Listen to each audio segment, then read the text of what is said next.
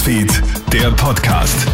Hi, Tamara Hendrich bei dir vom Krone Hit Newsfeed. Ich melde mich mit einem kurzen Nachrichtenupdate für deinen Sonntagabend.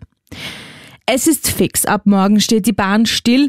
Weil die fünfte Verhandlungsrunde zu einem neuen Bahnkollektivvertrag gescheitert ist, wird morgen gestreikt.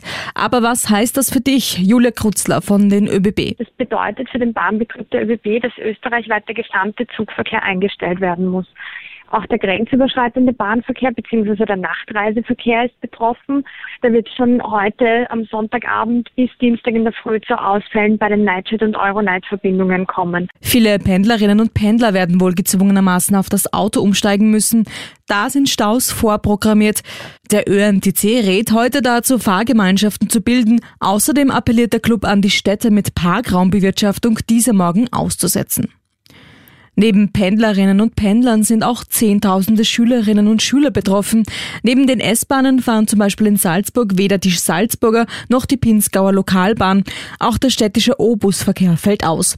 Schülerinnen und Schüler, die morgen wegen des Streiks nicht zur Schule kommen können, gelten in Wien, Salzburg, der Steiermark und Kärnten automatisch als entschuldigt. Fünf Todesopfer und sieben Vermisste. Das ist die traurige Bilanz nach einem Erdrutsch auf der italienischen Urlaubsinsel Ischia. Schlechtes Wetter und starker Wind erschweren allerdings die Bergungsarbeiten.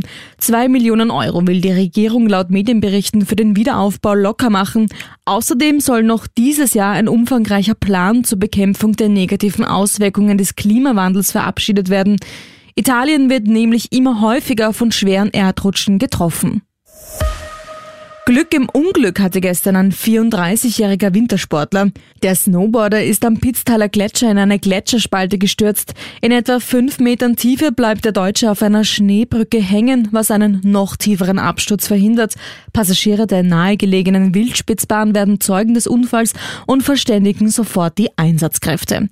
Die Bergrettung kann den Mann schließlich unverletzt aus der Spalte bergen.